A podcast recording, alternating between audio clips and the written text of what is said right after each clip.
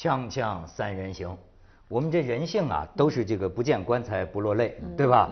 这个吴清源啊，在他这个去世之前的一个月，我听这名字，我都一时没想起来这个人是谁。我说吴清源像个企业家，最近一直在检讨这个事儿，是吧？但是这个人走了，反倒是啊源源不绝。咱们昨天聊了一集，李菁还没说完，这发表发表。啊，我我我也是最近，因为大家都在热，都在议论这个话题嘛。然后我觉得他这一幕一幕，哎呀，我就想，如果有一个好的编剧，完全可以编一个特别特别好的一个一个电视连续剧。我记得我小时候看过那个一盘没有下完的棋，当然说那个原型也是吴清源先生。然后我看这里面，我是觉得。呃，反正我自己感触深的哈，比较有两点，一个是就是大家也在讲，就是说他那时候十二岁是十三岁就到段祺瑞那个段府去下棋，哎，哎，我觉得那时候挺有意思的啊。然后就是说他把那个他不懂事儿啊，人家都让着吧，他不知道让，结果把这个段祺瑞啊把赢了，赢了，然后那个拂袖而去，然后还上了报纸。哎，我觉得这事儿挺有意思，但是呢，还是每个月给他一百大洋。哎，我一看这一百大洋，在那个时候二十年代啊。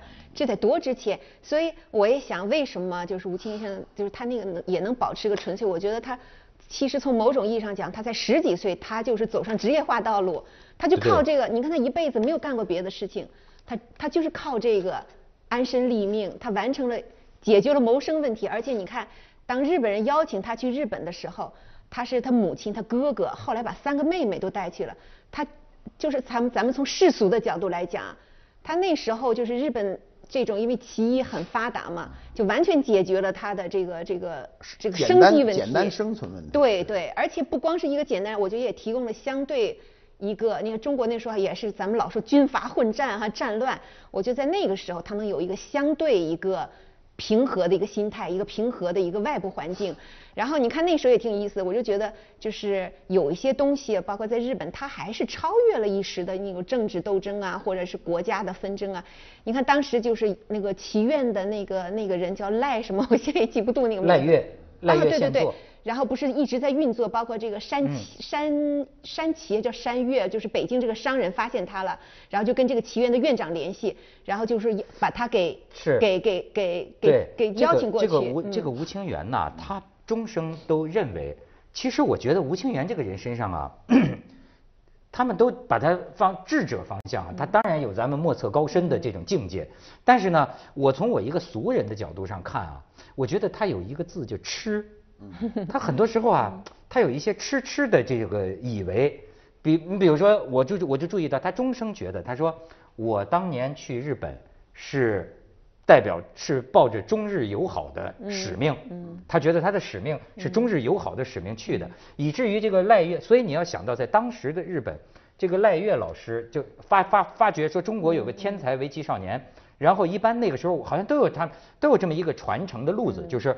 到日本去学棋，嗯，然后呢，这边也出钱，好像日本也帮忙管吃管住，我看那个一个就是说，当时给他一一个月是两百日元，而是说当时一个大学毕业生是四十块钱。说当时有一个好像还有日本的一个政客呀，全养义还是什么？对对，还有一个就问就问这个赖月，就是说说如果这个少年胜了我们将来打赢了日本怎么办？没想到这个赖月老师说，那正是我的心愿。你说这也有这样的日本人？因为当时对日本人来讲，他很希望一种外来的力量来搅和这个这个局面。因为日本当时的棋界高于中国不是一星半点，就是我没有对手，就跟我们今天的乒乓球似的，跟谁 脆想脆谁脆谁，对不对？我们那后备力量冲上去都是主力。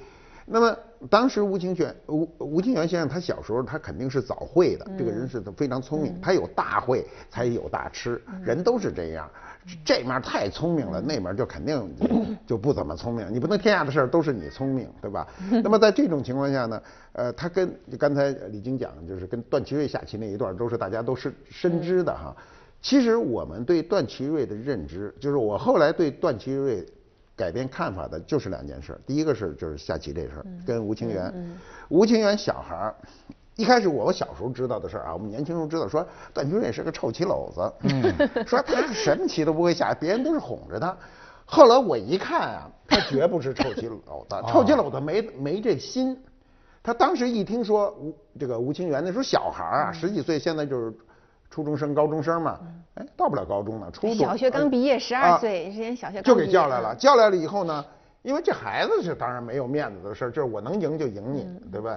那么这个这个，你被你就是段祺瑞，你被吴清源就是又童年给啐了，也没什么丢人的啊。这现在是个先人，那么。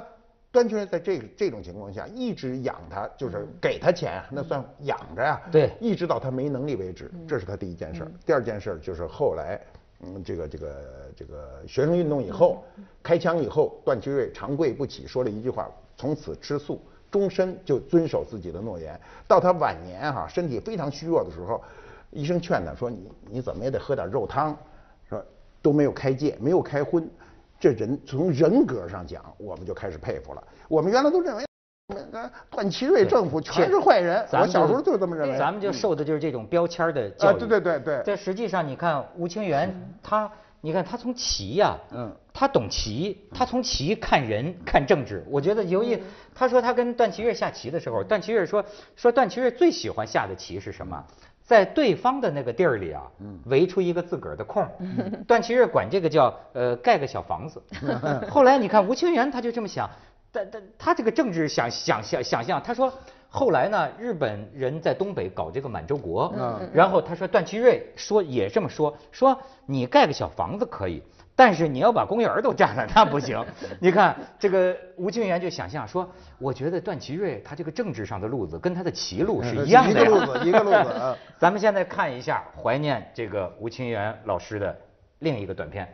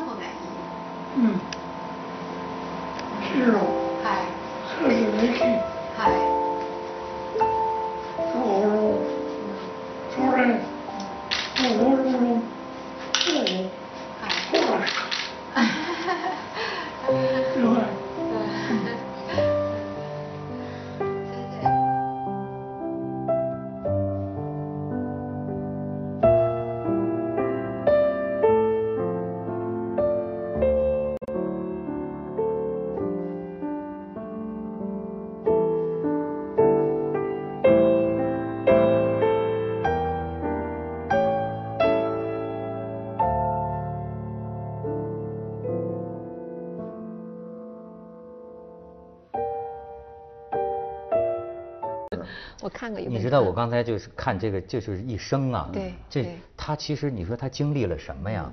有些事是咱们想不到的，比如说原子弹爆炸下的对局，在广岛下棋，这个而且就是说到最后日本快战败的时候，美国这个空袭，空袭你知道这都是吴清源亲身经历啊。他就说啊，他说当时这个美军空袭的时候啊，他觉得他吴清源的描述啊，他看到的是什么呢？像下这个红色的暴风雪，所有的门窗是红的飘在半空。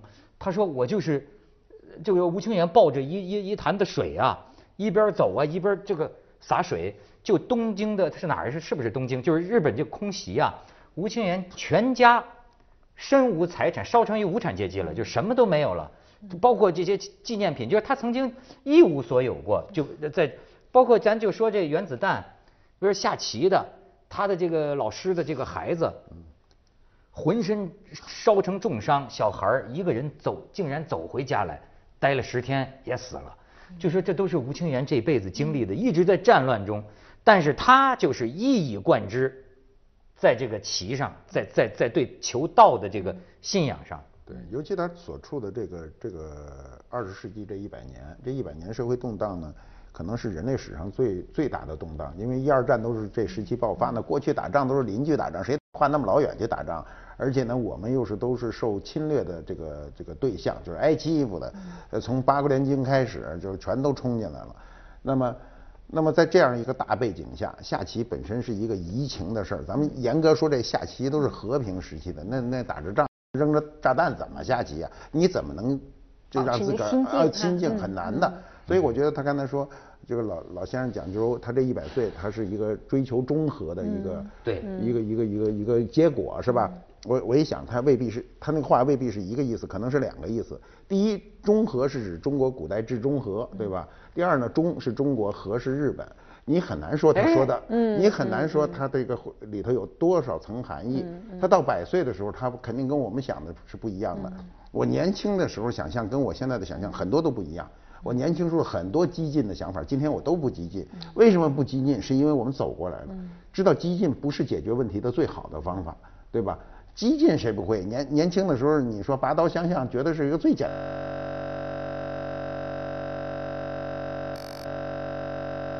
我因为我也过了激进那个年那个年龄了，比如说现在我看很多人还在纠结于，比如他到底是日本籍还是中国籍的问题，但是我就觉得，你比如说现在我们看这个老先生，你还会去纠缠于这个事情吗？你还会觉得，比如说他的文化滋养，然后我是看了他很多话，我还是觉得挺感动的。他就说，比如说他很多的，就像你你刚才不也也也也说他，比如说他下棋的时候，有人问他说，你如果想赢的时候，你心里念什么？他说文天祥的。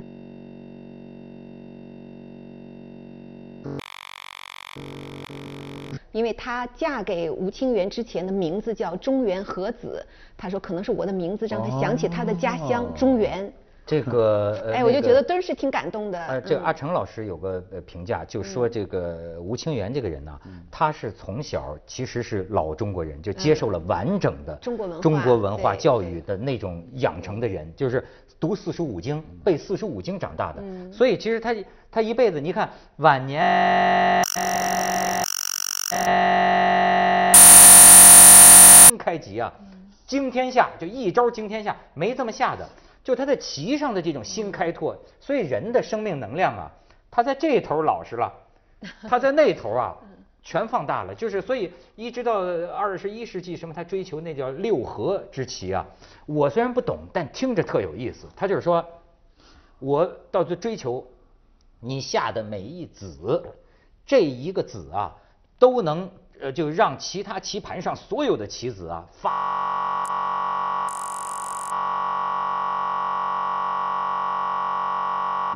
就是就获得胜的可能就越大。当然，跟你的这种聪慧啊，天生的聪慧是有直接原因的。像吴吴先生这种天生聪慧，你从他小时候那照片你能看出来。你看他那个刚才看那个最最小时候，就是十几岁时候那照片，他就跟常人的那个。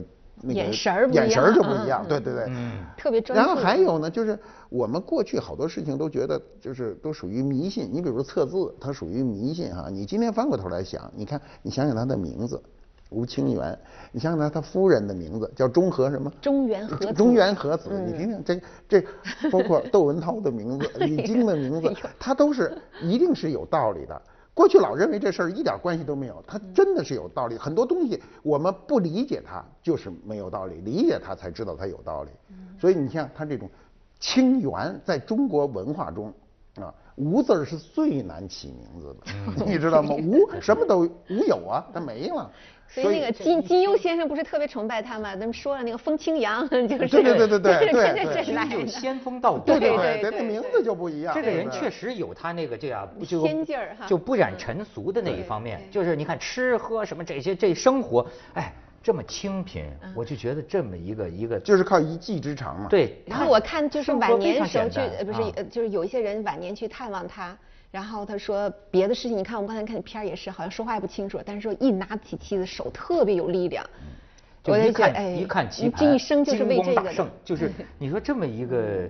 就是就是这个人就是一一一一一一一辈子这个一呀，对，所以呢，今天很多人特别愿意讲的一个词儿叫修为，是吧？我们过去说修行，你知道下棋是个什么呢？下棋很多人说我修行呢，其实他他错了，是棋帮你修行。你只要下得好，是棋修理你，不是你修理他。很多人说这我这怎么着怎么着，一来都较着劲，在赌着钱呢，都不是修行的人。今天我们喜欢就是口头修行的人特别多，嗯。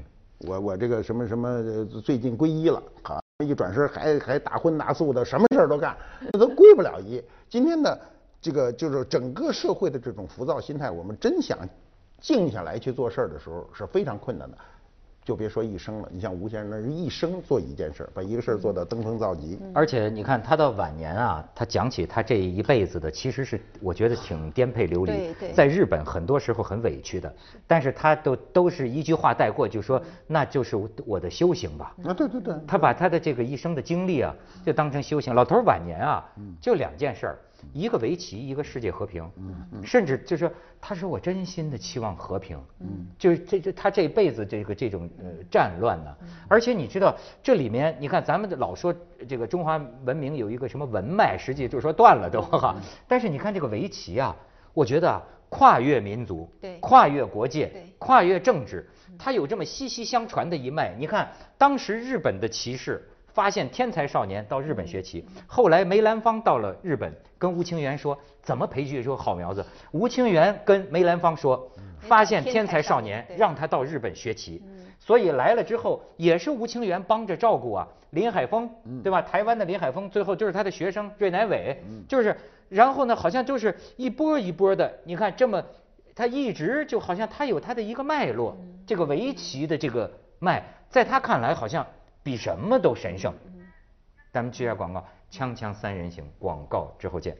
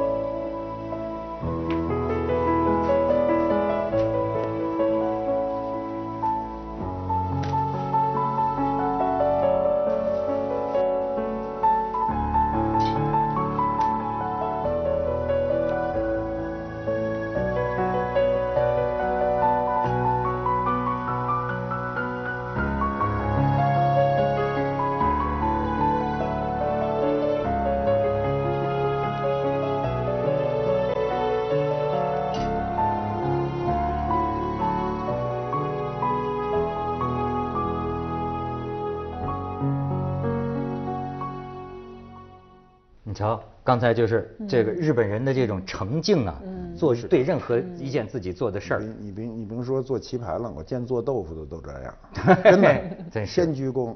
咱哪有？咱一见面说赶紧的，完了一会儿就就就完了。对，而且还有一个就是什么，马先生，你觉得今年哈？我跟你说，今年年过春节的时候，我就你们文博界的一个人就小声跟我说，我印象非常深。他就说，他说哎，今年这是收人呢。说今年收人呢，他说就今年春节前后啊，好几个你们这个届的这个人儿啊，都走了。然后你看看今年，我我前一阵又看这个陈丹青写一个高仓健的文章，他就说啊，跟中国人可以说最密的俩日本人，都是今年李香兰、高仓健。那我要说到现在就是一个中国人在日本被日本人视为神一样的一个中国人。今年嗯也走了，也走了。你有哎，冥冥之中啊，我在我清源身上，我觉得有某种天意。包括你看，就说他最后怎么就不能下棋了？他出了一个车祸，嗯，他出了个车祸，但是出了这个车祸呀，医生怎么检查？都说没事儿，没有任何器质性什么损伤，但是认为是，但是他甚至到了一种就是精神错乱的地步，就没有办法下棋了。从此之后就是就是连败。然后慢慢的就就就退出，你看就觉得很是一劫呀，好像有种天意。对他肯定是一劫嘛，而且这个这个我们对疾病的检查是很有限度的，我们现在都是得明显有器质性的病变，你精神上的什么查不出来的。反正我感觉要是没这一起车祸，这家吴清源一样是打遍天下无敌手，是不是？我反正我我的一个感觉就是。通过吴老先生这样的一个个案个体，然后我们在这样一个时候又回顾他的一生，其实也带着我们去了解或者去重新认识，就是棋手这样一个。一个一个，其实跟我们关系很近。我小我们小时候就聂卫平为国争光嘛，然后只有只有棋手才能叫国手是吧？对。然后他是跟一个像特别高的一个地位联系在一起的。我是觉得就是这两天也拉拉杂杂看了不少材料，也觉得有些东西还真的就是真的是超越超越时间的那种价值。你看你刚才也讲到就是轰炸那种战争。然后我记得看，就是说他他也讲到，就日本那个高手那个什么十番棋又是怎么的，他不就讲到说有两个人在下棋的时候就赶上了那个广岛的那个原子弹爆炸，就在他十公里以外把棋盘都掀翻了，然后俩人收吧收拾收拾，坐下来又接着下，你说这是一种什么境界？你说咱们中国文化讲的琴棋书画，和现在的原子弹蘑菇云，哎呦，这是一种什么样的一个对比是吧？什么样的一个关系？所以有。人类的这种精神，走过这样一生呢，其实对每个人都是一个启迪。我们今天这种他只不过是你照着这人生是你走不过来的，但是他